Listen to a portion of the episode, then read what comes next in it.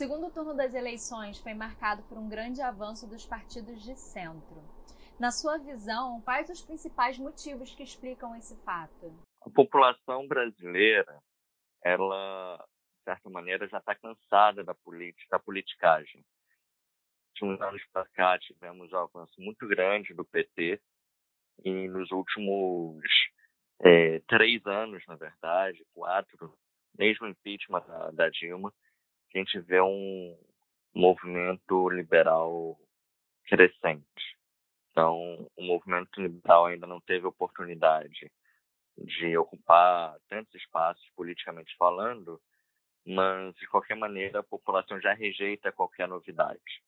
Então, aquele que está ao centro, que se mostra muitas vezes não um antipolítico, mas aquele que sabe dialogar, aquele que sabe é, mostrar para a população que está lutando em prol dela, independente de direita, esquerda, é, qualquer ideologia que possamos avaliar, é, acaba sendo privilegiada pelo, pelo eleitor. Qual a importância de ter prefeitos eleitos de partidos mais neutros, mais a centro, que dialoguem com Brasília na proteção do agronegócio? Bem, eu acredito que a importância é máxima porque precisamos parar de pensar em direita e esquerda sempre quando assumimos um, um cargo.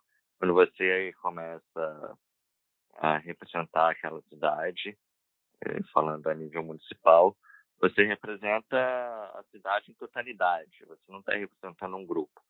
Então, um partido mais ao centro, um partido mais neutro, ele busca justamente isso, esse diálogo, seja com o presidente Bolsonaro, ou seja, anos atrás com o governo PT. Porque para ele importa mais o, uma boa gestão do que ficar defendendo pautas que, de certa maneira, não levará a cidade a lugar nenhum.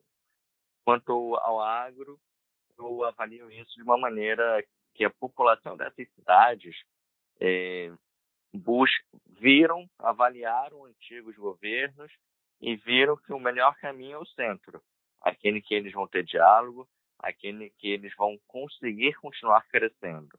O agronegócio é o setor que mais cresceu no Brasil e, inclusive, segurou os números da economia em 2020. Muitos dos prefeitos eleitos são pró-agrobusiness e o senhor acredita que a força do agro pode ter influenciado nas eleições? Com certeza o, uma das maiores frentes parlamentares em, na, na Câmara dos Deputados em Brasília é a frente parlamentar do agro. Então, isso com certeza fez um diferencial muito grande para os candidatos nessas cidades, apoiado pelo, pelos deputados, pelo movimento político do, que o agro realiza constantemente. Podemos esperar impactos positivos nas economias locais para os próximos anos com esse resultado das eleições? Eu acredito que não apenas local, mas a nível nacional. O agro, como você mesmo já falou anteriormente, é, uma, é, é um dos pilares da nossa economia.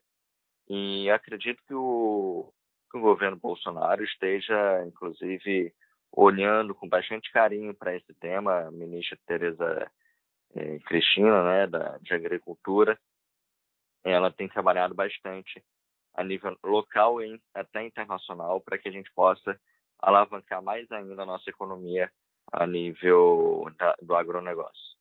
Pedro, você quer acrescentar alguma coisa para a nossa conversa que tenha ficado de fora?